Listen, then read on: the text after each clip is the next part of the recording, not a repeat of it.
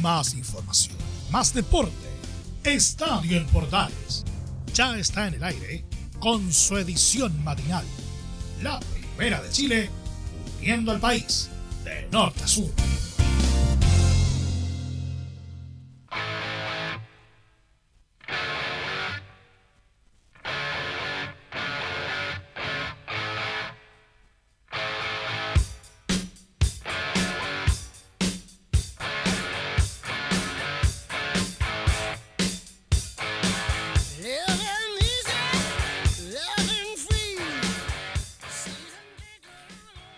Ponerle un poquito de roca esta mañana. ¿Cómo están? Bienvenidos. Ya estamos en el aire. 7 de la mañana, 32 minutos. Estamos acá para ya comenzar esta revisión de lo que dejó la jornada de ayer del fútbol. Este día martes 29 de diciembre de 2020. Día cuando ya nos queda nada. ¿eh? Apenas tres días. Hoy, mañana 30 y el jueves 31 y se nos va el 2021. Un raro 2020, digamos las cosas como son, un, un 2020 con con hartos altibajos, con bastantes eh, y raros sabores de boca a lo largo de este, de este año. Un año en que comenzamos después del estallido social, que luego con este bicho no pudimos llegar más allá del 17-18 de marzo con los torneos tanto nacionales como internacionales. Y que luego, recién por ahí, finales de agosto, principios de septiembre, recién se pudo retomar. Pero hoy no estamos para hacer eh, eh, los balances ¿ah? que uno hace siempre eh, a esta altura del año, sino que acá uno está para, para contar lo que pasó ayer, porque ayer hubo harto resultado. ¿ah? Importantes algunos, sí. Eh, interesantes otros también. Vigésimo sexta fecha que tuvo el partido de Deportes Iquique y Palestino. El de Cobresal con la Universidad de Chile. Y también el de Lau de Conce con Everton. Renuncia de un DT incluida en ese último partido. ¿ah? Sí, pues. Nosotros tuvimos tuvimos bastante, así que nos vamos a meter de inmediato a revisar. Sí, de inmediato, a revisar lo que nos dejó la jornada de ayer lunes. Nos metemos de inmediato, ya, vamos. Bienvenido a Estadio en Portales, Marinal.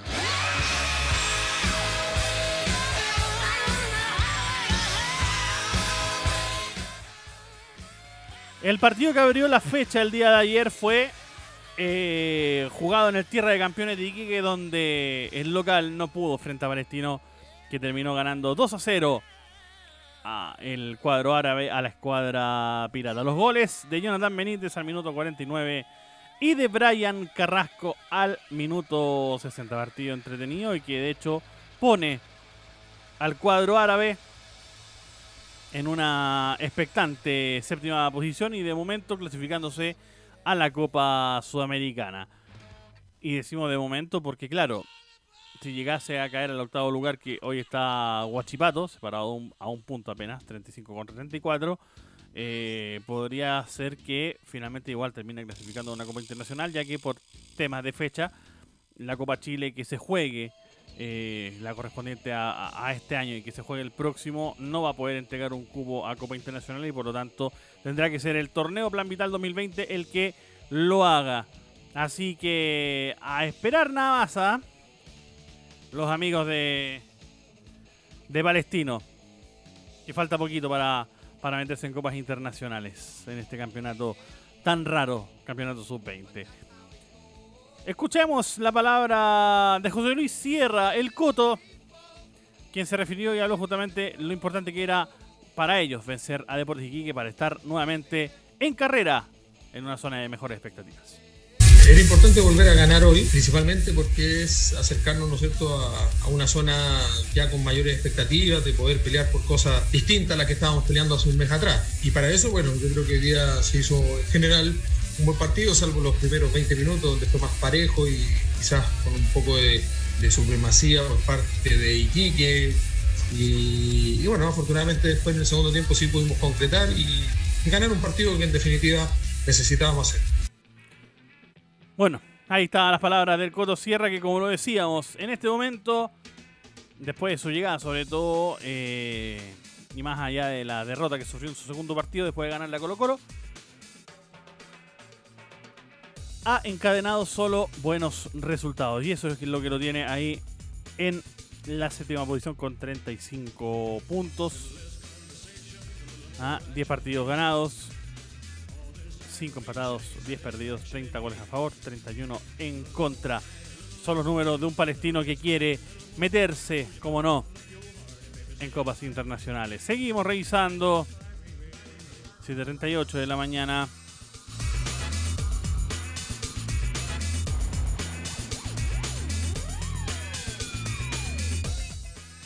Saltamos obviamente al partido Vedet de la Universidad de Chile que viajó hasta El Salvador a lo que ellos consideran sus hinchas, claro está.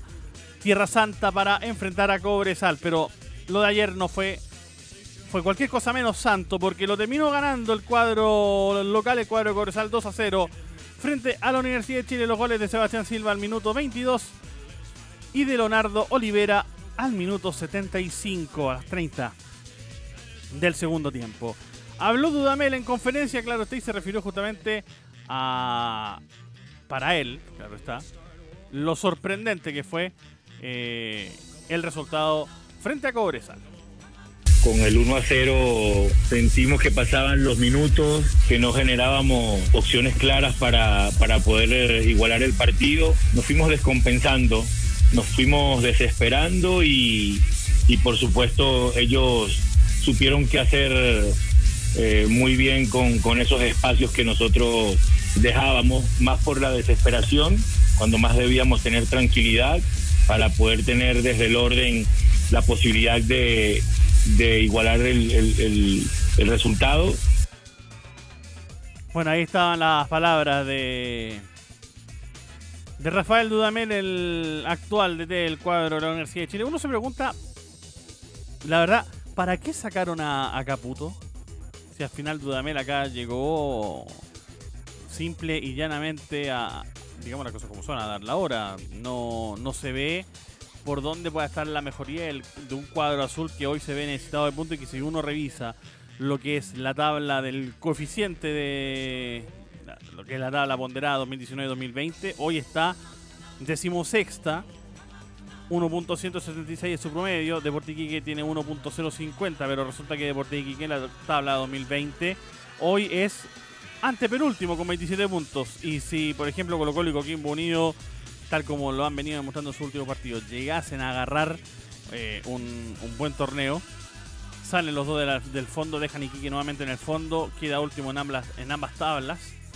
Y la tabla que corre en este caso es la tabla ponderada, porque Iquique, si llegase a descender, por ejemplo, Iquique, descendería, eh, si quedara última por las dos tablas, descendería por la tabla del año, por la tabla 2020. Y la tabla ponderada correría, en este caso, por ejemplo, la O de Conce, que es la penúltima, eh, quedaría última, si podríamos decirlo así de esa, de esa manera, bajaría como descenso por la tabla ponderada y el antepenúltimo correría la lista nuevamente, que en este momento es la Universidad de Chile, tendría que jugar el partido por, eh, por, la, por mantener la categoría eh, frente al penúltimo de la tabla acumulada, perdón, la tabla del año, ahí sí, de la tabla 2020. Entonces, eh, la Universidad de Chile, la verdad es que lo está pasando bastante, bastante mal. Vamos a escuchar a Sandrino Casteca, que habló también eso sí lo hizo en la previa del partido frente a Cobresal y se refirió a lo ridículo que es para la U. Bueno, él lo dijo en este caso que, la Universidad de Chile no puede darse el lujo de dejar fuera a Walter Damián Monti. Creo que la U no se puede dar el lujo de, dejar un jugador del nivel de Montillo fuera. Creo que la U necesita ganar y para ganar tenés que tener un jugador de creación. Y es donde le complica la vida a la Ribey y al mismo Ángelo Enrique, no teniendo un jugador que le meta pelotazo. Entonces, eh, extraña la situación. Eh, yo creo que es el momento que la U tiene que jugársela, ganar un par de partidos para salir de la opción que está y, y no creo que estemos guardando jugadores porque ya no pensemos en el campeonato. Bueno, ahí estaba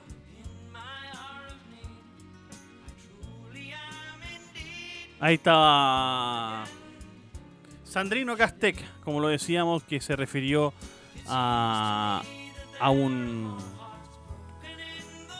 a una complicada Universidad de Chile y, sobre todo considerando el, la, posible, ¿por qué no? De momento va a ser así, porque así lo dijo el propio jugador, eh, la salida de Walter Montillo, porque él ya decidió que se va a retirar después de este año. Seguimos con más informaciones 7 de la mañana, 43 minutos aquí en Estadio, en Portales Matinal.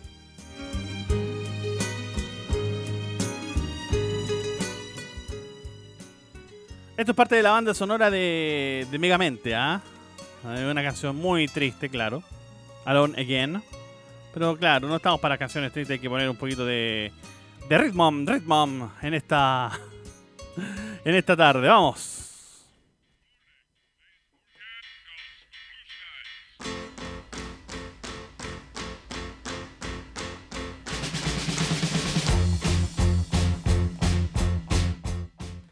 Mr. Blue Sky, claro, ¿ah? Clasicazo de Electric Light Orchestra. Qué gran tema. ¿Ah? Este tema que es del. A ver, vamos a ver al tiro. Out of the Blue es del 77. ¡Wow! Hey, hey. Seguimos. Porque, claro. También jugó el Audax, o mejor dicho, vamos a meternos de inmediato en la preparación de los partidos de, que, ya se vienen. ¿ah? Ese partido en este caso fue la O de Conce con Everton, que empataron 0 a 0 y en donde vivimos en vivo e indirecto, a través de la pantalla del canal oficial, la renuncia del que ahora es su ex DT, Eduardo Acevedo, ¿ah? con palabras de no tan buena crianza, podríamos decir así, reclamando principalmente eh, por eh, la cantidad de partidos que ha jugado la de Conce respecto a otros equipos. En este caso, respecto a, Colo Colo, por ejemplo, sin, sin mencionarlo. Pero bueno. Nos metemos ya en la previa de lo que será la vigésimo séptima fecha donde Deportes Antofagasta recibirá a, a Colo Colo el día domingo a las 10.30 de la mañana. Qué mal horario, ¿eh? Bueno, de hecho, entre paréntesis, durante la semana mucha gente que que sigue la eh, los devenires del cuadro de la región de Antofagasta reclamaron justamente eh, porque Antofagasta se ha convertido en el cuadro que juega siempre a las 10 y media de la mañana todos sus partidos, o casi todos. Y, la verdad es que esto no hace más que confirmarlo o reconfirmarlo. Ahora, claro, uno supondría que el cuadro local coloca el horario de su partido de local. Y en este caso uno podría pensar que Deportes Antofagasta está pidiendo jugar a las 10.30 de la mañana los al menos sus partidos de local. Pero bueno. Eh, y por el lado de Colo Colo habló Gustavo Quintero, porque claro, ya Esteban Paredes está entrenando, podríamos decir, de forma normal. Se está infiltrando para jugar estos partidos, porque claro, después de este partido de Antofagasta, Colo Colo jugaría primero frente a Santiago Wanderers el miércoles 6 en, el Día Figueroa en Valparaíso. Luego enfrentaría a Everton en el Estadio Monumental el domingo 10. Y a continuación, frente al lado de Conce, el miércoles 13.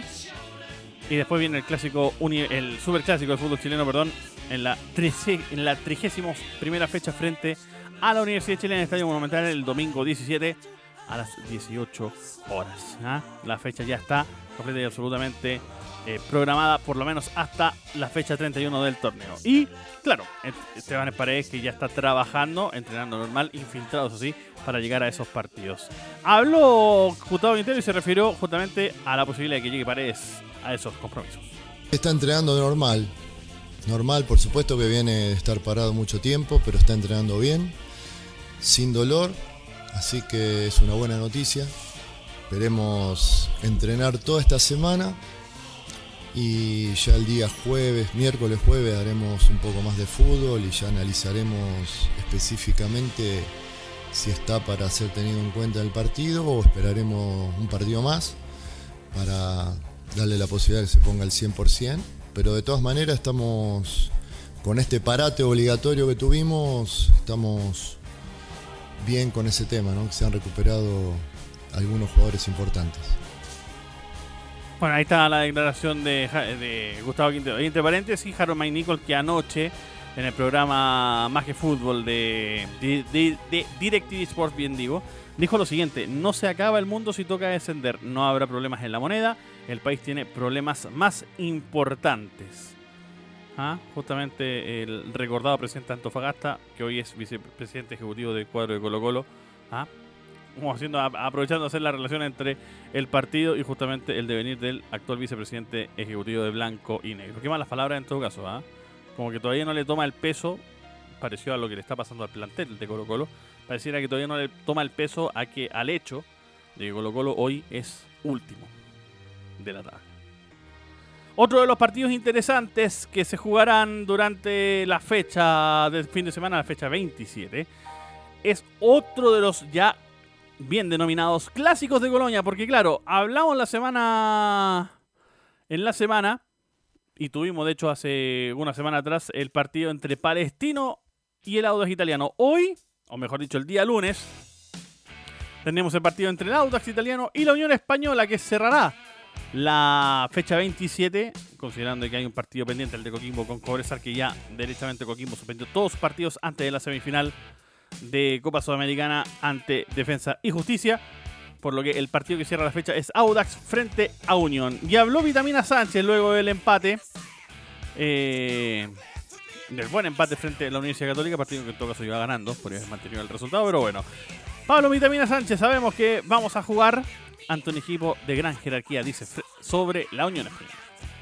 Eh, con respecto al partido que viene, sabemos que vamos a jugar contra un gran equipo, un equipo que tiene mucha jerarquía, hoy hizo un gran partido, de alguna manera daba la sensación que merecía un poco, un poco más, lo que consiguió lo consiguió sobre el final y no le dio tiempo para, ir a por más, pero bueno, tenemos que jugarlo como hoy, sabiendo que nosotros tenemos ocho finales por delante, se lo dije a los jugadores, hoy tenemos un objetivo claro que es... Eh, no descender y sacar la mayor cantidad de puntos posible para quedarnos en la lid del fútbol chileno. Ahí está la palabra de Pablo Vitamina Sánchez, actual DT del cuadro de Audax italiano, recién llegado además.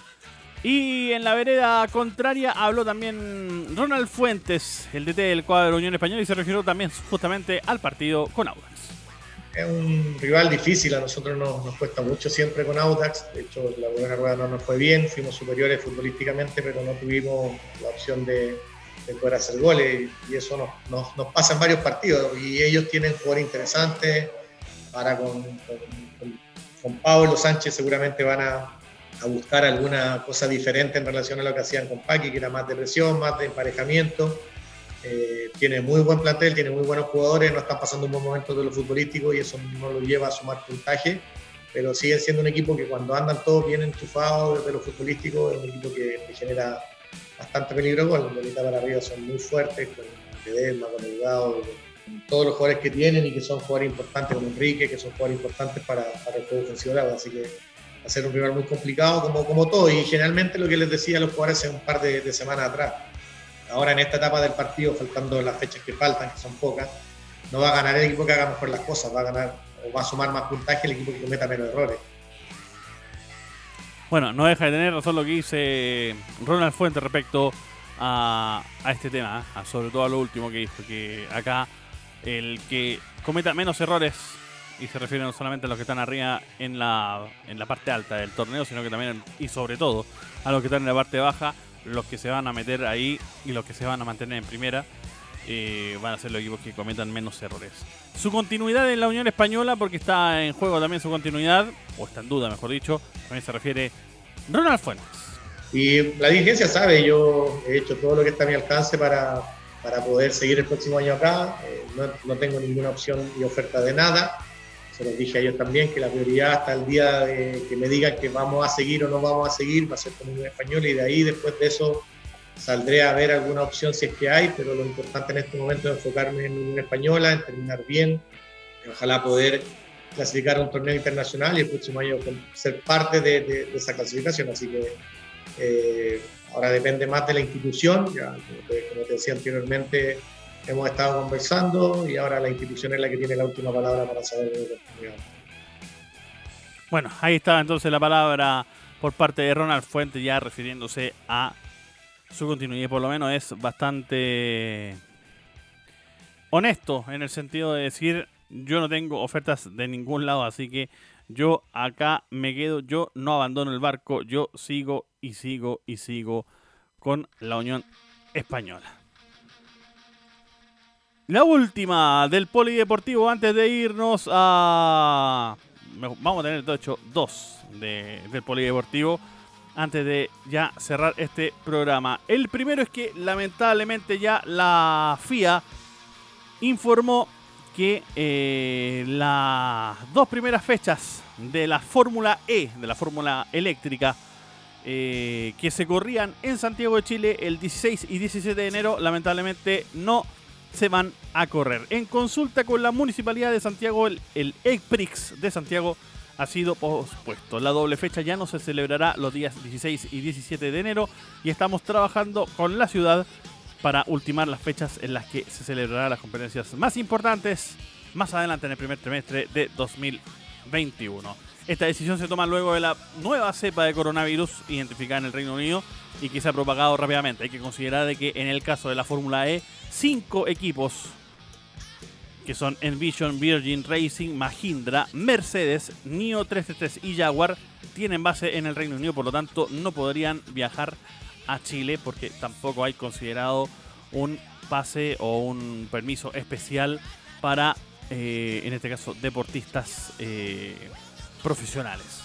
Y eso es lo que está impidiendo en este caso que se celebre la Fórmula E este 16 y 17 de enero ahí en el Parque O'Higgins. Bueno, ya era sorprendente cuando se anunció el calendario original en junio de que Santiago estuviera, porque se pensaba que Santiago solamente se quedaba hasta el 2020, la carrera que se corrió en enero pasado, pero sin embargo se confirmó. Eh, y de hecho habría la temporada de la Fórmula E 2021, de la séptima temporada de la Fórmula E. Eh, iniciaba con una fecha doble en Santiago de Chile. Lamentablemente esto no podrá ser, también se suspendió eh, la fecha doble que se corría la semana siguiente. Chile se corría 16 y 17. Y en Arabia Saudita se corría 23 y 24 de enero. Eso tampoco va a poder ser. Y ahora está esperando nada más la FIFA y los organizadores de la Fórmula E poder informar la siguiente fecha. Y lo último, cuando ya nos queda un poquito más de un minuto para irnos, tras la salida de, o tras la información de que Honda al final de la temporada 2021 se retira de la Fórmula 1, Red Bull podría desarrollar su propio motor de fórmula, ya sea comprando la licencia de Honda y los componentes principales para poder desarrollar su propio motor, o ya sea asociándose con algún otro proveedor, que en este caso podría ser Lamborghini. El equipo de Milton Keynes cada día parece más dispuesto a hacerse cargo de la gestión de los motores de Honda a partir de 2022, pero en los próximos años podría afrontar incluso su propio proyecto. Si se cumplen los indicios de que los nuevos motores tendrán un diseño mucho más sencillo, que se elimina el MGUH y que sigue siendo innovador pero con un límite de coste anual de 50 millones de dólares, entonces ya no sería un asunto tan complejo como los motores actuales, dijo Helmut Marco, asesor deportivo de la marca de las bebidas energéticas. Eso significaría que se podría desarrollar un motor en las infraestructuras que tenemos en Milton Keynes. Marco señaló que aunque se están manteniendo conversaciones con la FIA, no se ha finalizado nada sobre la congelación de los motores que quieren. Es, aunque es optimista de que las cosas están yendo en la dirección correcta para él, obviamente. Yo diría que está a un 80 u 85% el tema del congelamiento de los motores. Actualmente los japoneses Honda eh, tienen una instalación, de hecho, en la fábrica de Red Bull en Milton Keynes y han hecho un gran, una gran parte del trabajo del desarrollo del motor, de hecho, fuera de Japón. Marco aclaró que si Red Bull sigue adelante con el proyecto motor, obviamente todo se llevaría a cabo desde la actual fábrica del equipo. Nos vamos. Sí, nos vamos. Ya viene Leo Mora. ¿ah? Después del gran viaje a El Salvador, vuelve Leito Mora para estar con nosotros. ¿ah? Así nos vamos. Chao. Un abrazo. Buenos días, Chile.